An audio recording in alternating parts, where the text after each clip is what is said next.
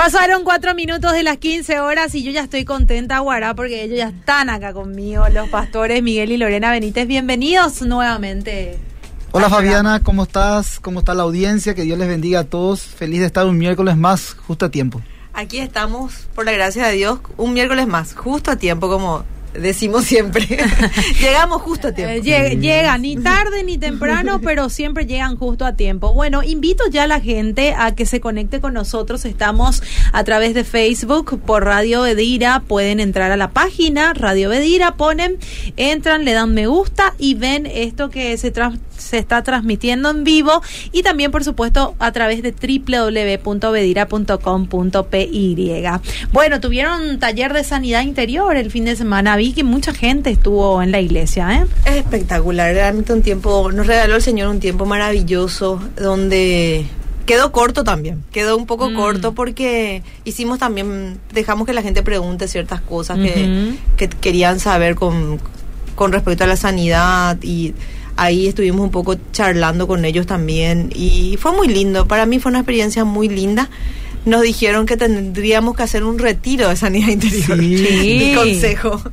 Ah, entonces ya está, ya ahí. Ya, la palabra ya está dada. Hay que empezar a armar nomás ya el retiro. Mucha necesidad realmente, Fabiana. Eh, nos dividimos hombres y mujeres, tratamos de temas de hombres, de mujeres. Y bueno, después del, del taller hubo muy buena repercusión.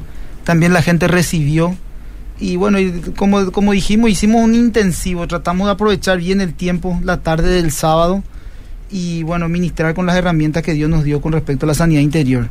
Y bueno, este tipo de actividades vamos ir haciendo semestralmente, o sea que eh, la gente también se va sumando, por eso decía que hay mucha necesidad.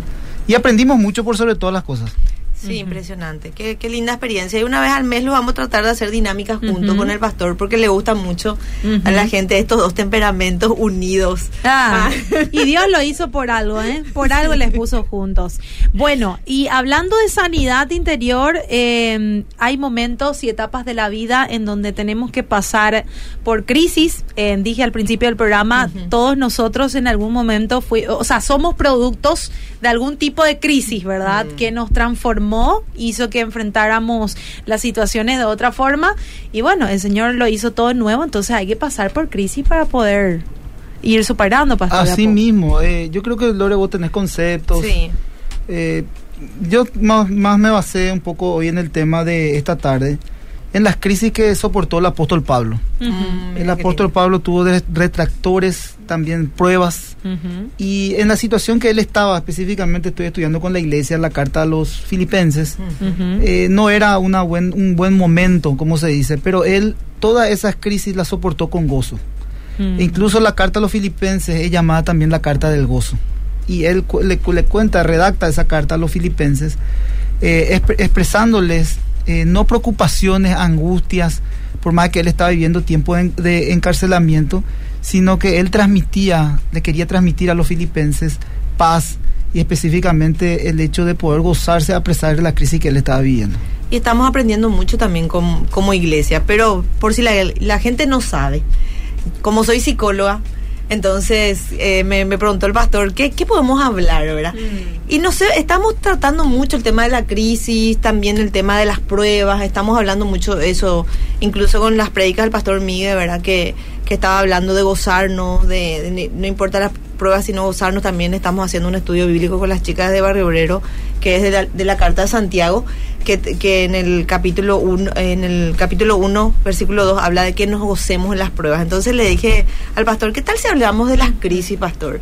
Pero esas crisis que generan crecimiento.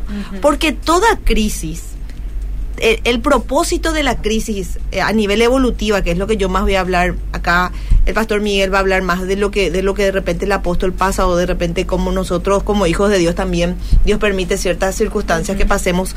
Todo tiene un fin, crecer. Crecer.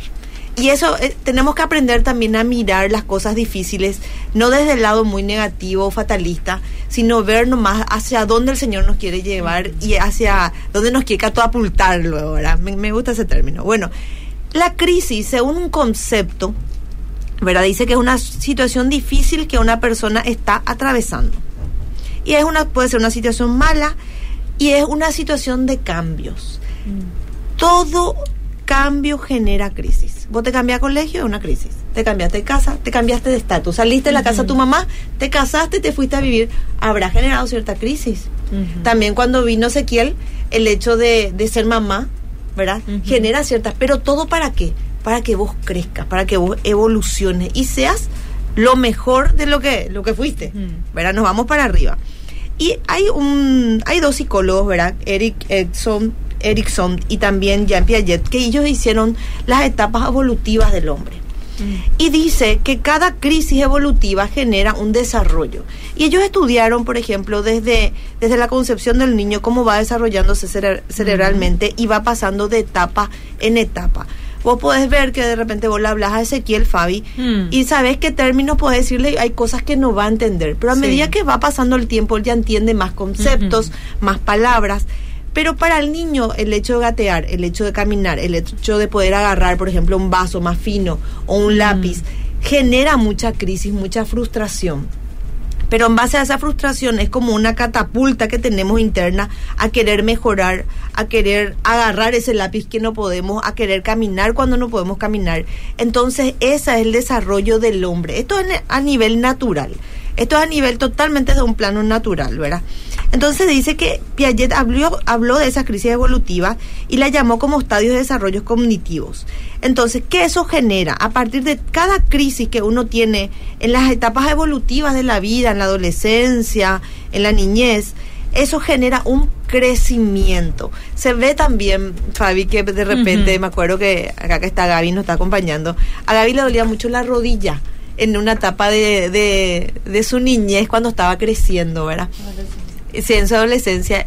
Y era que le llamó todo al médico por el dolor, era, o sea, era muy molestoso. Entonces era porque sus huesos estaban creciendo. Entonces todo crecimiento genera muchas veces dolor, pero el fin es bueno, es lindo, ¿verdad? Entonces dice que el crecimiento, ¿qué es? Es el aumento de la cantidad de tamaño, de la intensidad, la importancia la importancia de una cosa es desarrollo y es aumento. El, crecimiento es un proceso por el cual se genera construcciones. Uno va construyendo a medida el crecimiento, porque lo que nosotros estamos dando es las crisis que generan crecimiento. Hmm. Pastor. Sí, eh, analizando un poquitito esta carta también, hmm. Fabi, y audiencia de los filipenses, quería citar el versículo 12 al 14, dice la palabra de Dios. Quiero que sepáis, hermanos, que las cosas que me han sucedido han redundando más bien para el progreso del Evangelio, de tal manera que en mis prisiones se han hecho patentes en Cristo en todo pretorio y a todos los demás. Y la mayoría de los hermanos, cobrando ánimo en el Señor con mis prisiones, se atreven mucho más a hablar la palabra sin temor. Lo que Pablo estaba diciendo en este texto, Fabiana y audiencia, es que él se interesaba y la preocupación en el buen sentido, el tiempo de crisis que estaba viviendo el apóstol, era porque el Evangelio siga progresando, o sea, que la palabra de Dios siga siendo eh, predicada. Lo más importante para el apóstol Pablo era en este contexto que el Evangelio sea, que, que haya un progreso en el Evangelio, que se siga justamente hablando de boca en boca ese evangelio. Y uno de los indicativos eh, más ciertos de la madurez espiritual de un cristiano es este no perder el gozo del espíritu.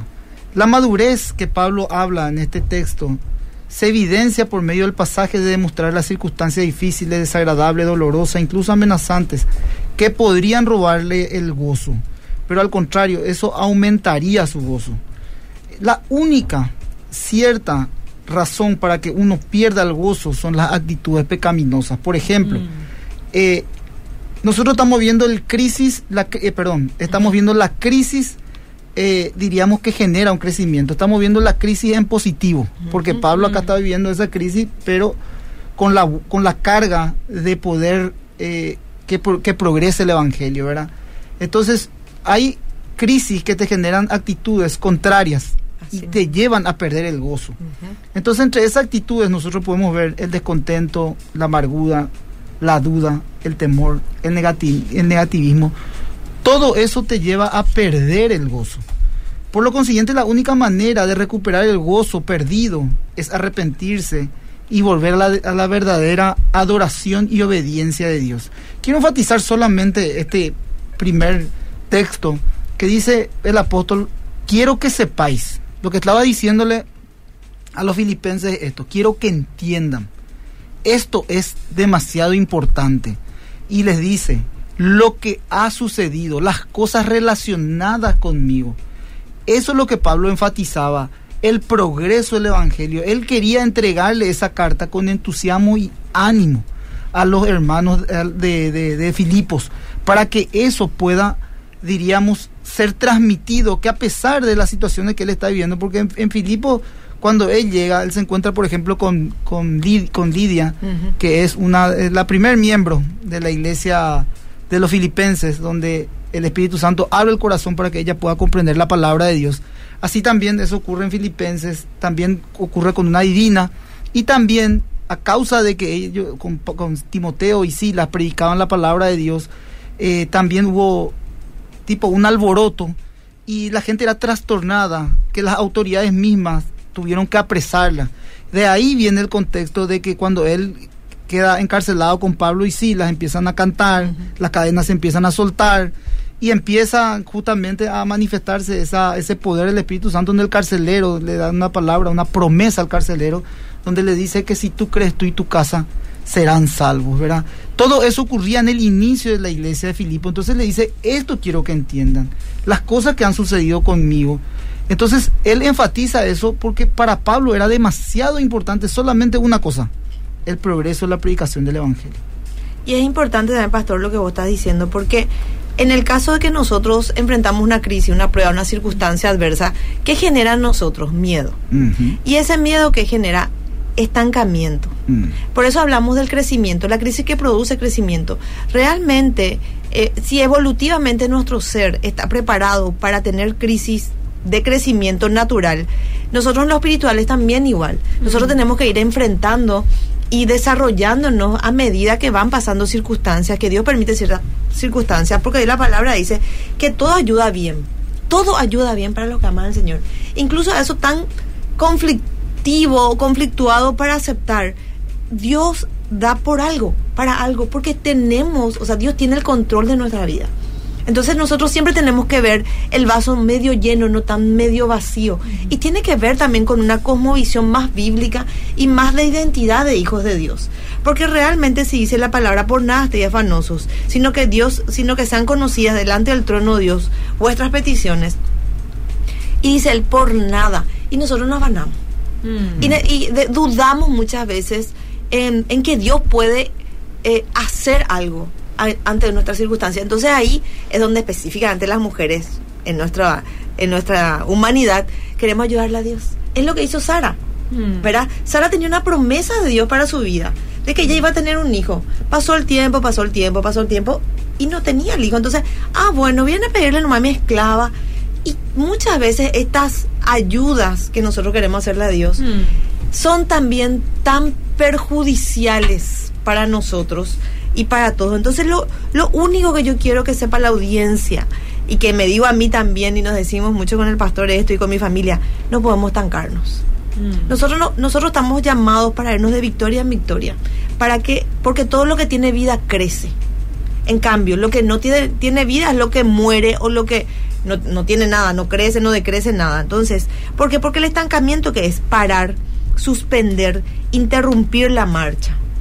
Entonces, muchas veces tenemos una promesa de Dios para cada uno de nosotros, pero las crisis, ¿verdad? Mm. Es tipo la la semilla, ¿verdad? Que, que, el sembrador salió a sembrar. Depende de que, cuál es el terreno. Pero estamos hablando ya de, de personas crecidas en la fe. No estamos hablando de personas quizás que no conocen a Dios. Estamos hablando hoy en día de personas que conocen a Dios y que Dios imparte esa semilla de fe en nosotros para crecer. Mm. Y para que seamos árboles frondosos para que podamos albergar a otros pajaritos, dice la palabra también, para que vengan junto a nosotros para dar sombra, para dar fruto. Entonces es un, un poquitito analizarnos y de, de, de, dejar de decir todo que bárbaro, que bárbaro, que bárbaro. Y realmente enfocarnos, justamente estábamos hablando ayer con las chicas, de que tendríamos que enfocarnos un poco más en el hoy. Mm, eh, naturalmente, dentro de lo que es la cosmovisión de la mujer, la mujer es muy ansiosa. Mm. Ella está preocupada por el próximo año, por el próximo mes, por el, qué vamos, qué va a pasar Navidad, qué vamos a comer, ¿verdad? Y toda, recién cuando va terminó Semana Santa la chipa, que el huevo, que, ay, el huevo está tan caro, ¿verdad? Estamos no hay huevo. Ah, no hay. Bueno, estamos tan preocupadas por y dejamos de vivir el hoy, de trabajar en el mm. hoy, de invertir nuestro tiempo, nuestro nuestro tiempo con Dios en el hoy, para que el mañana sea más llevadero. Bueno, mira, Fabi, hablamos un poquitito de lo que eran las pruebas que estaba soportando el apóstol Pablo en el progreso del evangelio. Eh, y vimos también las circunstancias y las crisis que él estaba viviendo, porque él cuando escribe la carta a los filipenses lo estaba preso en Roma, y la carta se escribe entre el 62 y 64 más o menos. Eh, ahora, ¿qué otras crisis soportaba el apóstol Pablo escribiendo esta carta? Tenía detractores, Fabiana. Mm. Y los detractores eran eh, diríamos, a pesar de los detractores, la predicación del Evangelio. Fíjate, solamente dos textos te voy a leer en el, en el capítulo 1. Tiene mucha riqueza este libro. Dice, algunos a la, a la verdad predican a Cristo por envidia y contienda, pero otros de buena voluntad. Los unos anuncian a Cristo por contención, no sinceramente pensando en añadir aflicción a mis prisiones pero los otros por amor, sabiendo que estoy puesto para la defensa del Evangelio. Pues, no obstante, de todas maneras, o por pretexto o por verdad, Cristo es anunciado. Y en esto me gozo y me gozaré aún. Entonces, ¿qué ocurría, Fabián? Algunos predicaban por envidia, otros predicaban por contienda. Ahora, cuando Pablo se refiere a, a estos predicadores, por decirlo así, no se está refiriendo a que predicaban otras cuestiones que no sean de sana doctrina, sino lo que estaba diciendo es que lo que predicaban lo predicaban con una motivación incorrecta. Mm. El problema radicaba en estos predicadores en el corazón, que en su corazón había envidia, esa envidia eh, generaba contienda. ¿Cuál era la envidia? La gracia que tenía Pablo mm. para predicar el Evangelio. O sea, Pablo afirmaba que él se había encontrado con Cristo, era un apóstol, lógicamente un apóstol tenía que tener características mismas de, encontrarse con Cristo.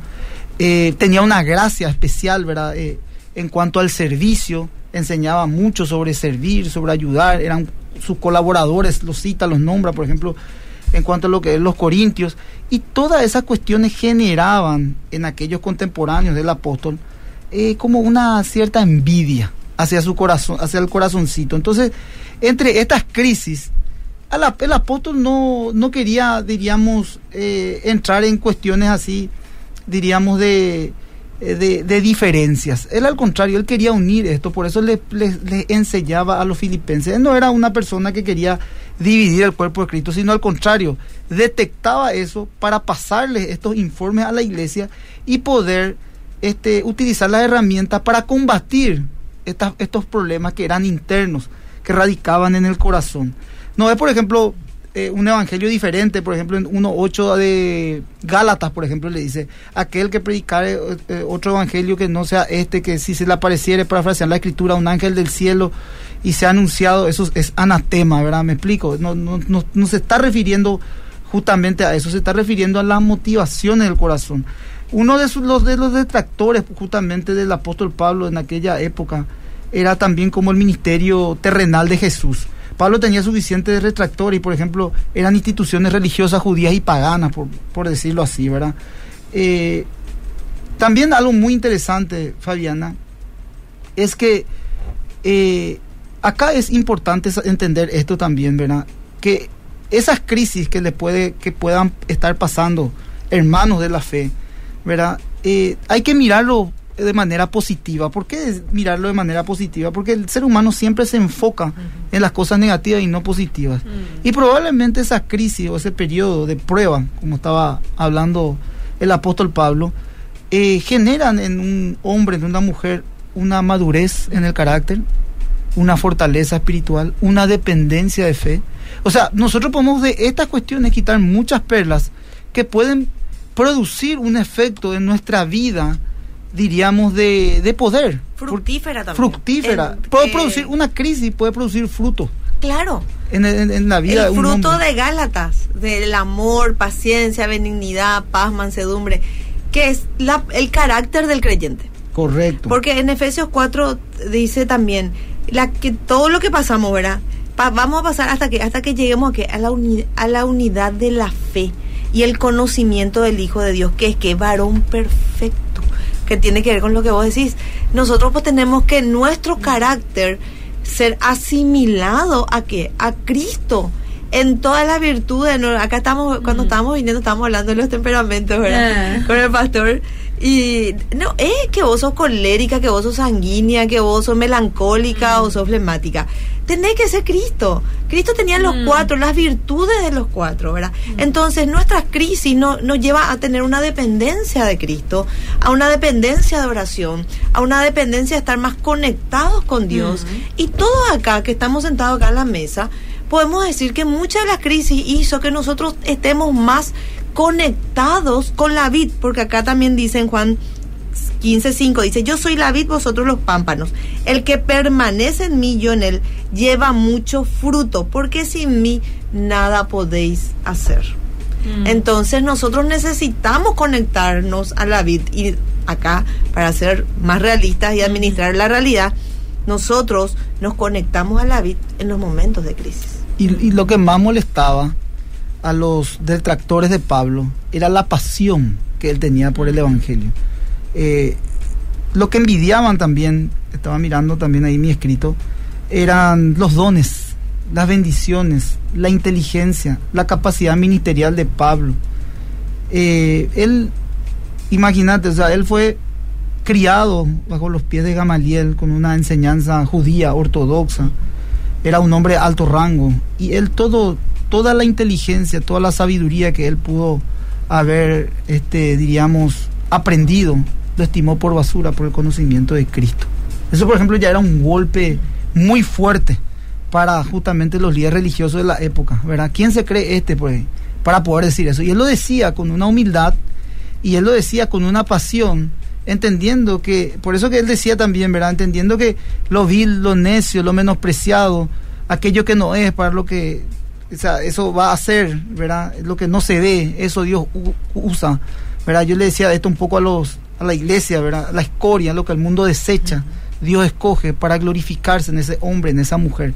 Por eso que es importante también, este un llamado a la identidad del creyente. Y eso no es autoestima, pastor. No, a tener una identidad propia. Por ejemplo, Fabiana es Fabiana Garcete. Mm. Fabiana, no, Fabiana tiene una identidad propia en mm. Cristo. Es una mujer de Dios, es una mujer casada con su esposo, con sus hijas, le sirve a Dios, tiene su estilo, es una cantante excepcional, pero ella tiene su estilo, ella es Fabiana, ella no tiene por qué copiar a otra persona, tratar de ser otra persona, no, ella es ella, ella está revestida con la gracia de Dios, lo mismo su esposo, lo mismo yo, lo mismo vos, todo lo creyente tiene una identidad propia. Y lo que nosotros debemos hacer es preocuparnos por nuestra propia identidad y no mirar a los costados, tratar de imitar otras identidades. Claro que, por ejemplo, si hay alguien que eh, en algún momento a mí mi, pastor me dijo, eh, si, quieres ser un pastor tienes que juntarte con pastores mm. y estar al lado de los pastores para poder empaparte con lo que es la parte ministerial. Yo entendía eso, ¿verdad? Pero siempre me dijo, vos tenés una identidad propia y vos esa identidad mm. tenés que encontrarla en Cristo. No tratar de ser o fulano o mengano o tratar de vestirte como fulano, como mengano o Mengano hizo esto, Sultano hizo esto, entonces vos estás perdiendo tu identidad. Eso es lo que a Pablo le, eso es lo que Pablo hacía, la identidad que tenía en Cristo, la firmeza que tenía, las convicciones que tenía, los principios que tenían, eso molestaba a sus retractores. Y es lindo, o sea, eh, diferenciar un poco, porque hoy en día realmente te vapulean por todos lados el tema de la autoestima, que tenés que tener mm. autoestima. No, tenés que tener identidad. Nosotros los creyentes tenemos identidad. Mm sabemos perfectamente nuestras debilidades, trabajamos ahí donde el Señor se glorifica por medio de nuestras debilidades. Nosotros no vendemos gato por liebre, mm. ¿verdad? Entonces tenemos que también empezar a predicar la verdad de Cristo, que es una identidad de hijos de Dios. Estamos todos en un proceso de ser eh, pulidos con, para hacer una escultura perfecta, de ser hijos de Dios. Y el propósito de todo esto es que nosotros seamos maduros en el Señor. Entonces, no, no, no nos vayamos por las ramas, no traigamos confusión, trabajemos con nuestra identidad con el llamado de Dios para cada uno de nosotros. Mi esposo tiene un llamado, por más que yo soy su esposa, es diferente también el llamado que yo tengo. Él tiene dones somos esposos, yo tengo dones también, pero cada uno es diferente y mm. cada uno administra su don conforme a la gracia de Dios. Yo no estoy compitiendo con él porque le quiero, quiero ser más amorosa como él es, ¿verdad? Pero no me cuesta un poquitito. Entonces, que él tiene la capacidad de decirte las cosas y es tan dulce y vos sabes como yo soy mi Fabi amada, que yo soy más directa, ¿verdad? Pero estoy tratando de poner más, más, eh, como dice la palabra, que nuestra palabra sea más sazonada, ¿verdad? Y estoy ah. trabajando en eso y Dios nos ayude, ¿verdad? confrontar, pero confrontar en amor. Acá dice, buenas tardes, excelente programa, saludos a mi querido pastor, muy buen tema, Gerardo, Jesús y familia, dicen acá. Acá dice, saludos y bendiciones, hermosa la programación desde Ciudad Nueva. Acá dice, hola Fabi, excelente está el programa y doy gracias a Dios por la vida del pastor y su esposa, se aprende muchísimo con ellos, dice acá esta oyente. Acá dice, escuchando por la radio, gracias a Dios por sus vidas, bendiciones. Buenas tardes y bendiciones.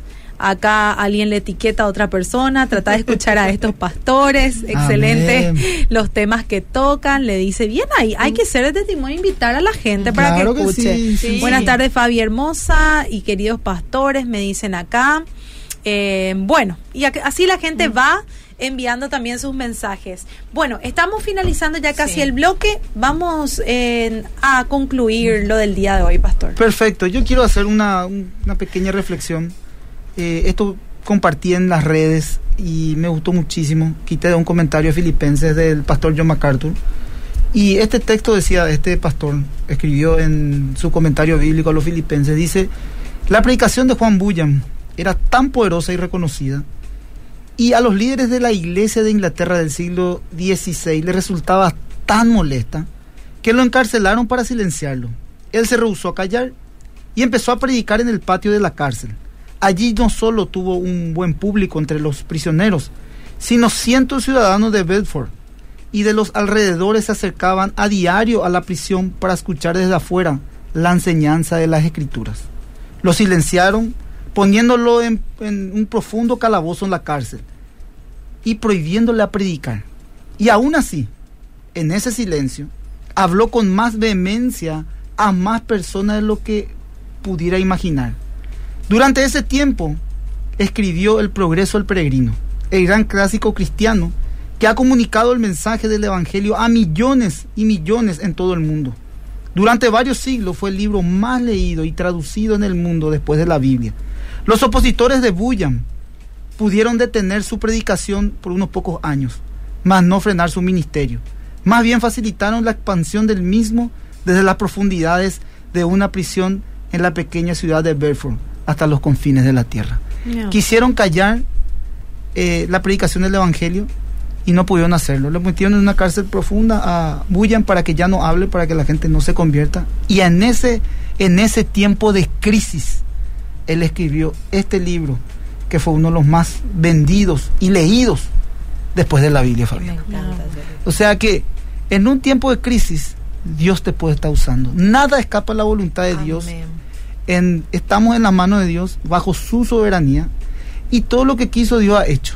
Y si está permitiendo ese tiempo de crisis, esto yo me hablo a mí mismo, es porque Dios está trabajando en mi vida y está permitiendo que yo pueda esa crisis tomar para un crecimiento y glorificar el nombre del Señor. Amén. Y por eso trajimos ese tema, porque realmente estamos también hablándonos de eso, hablamos mucho como familia de los tiempos de crisis y estamos seguros y esa es nuestra fe de que el Señor va, a sacar virtud, va a sacar ese aceite perfecto para, para su gloria, de cada prueba que, tenemos que pasar. Amén, qué lindo. Fabi, una cosita más. Tenemos un campa joven Sí, este, sí. Este Adelante. jóvenes, atención. Atención jóvenes que quieran ir al campo jóvenes eh, de Más que Vencedores Barrio Obrero. Estamos saliendo este sábado a las 7 y 30 horas con un colectivo de, la iglesia.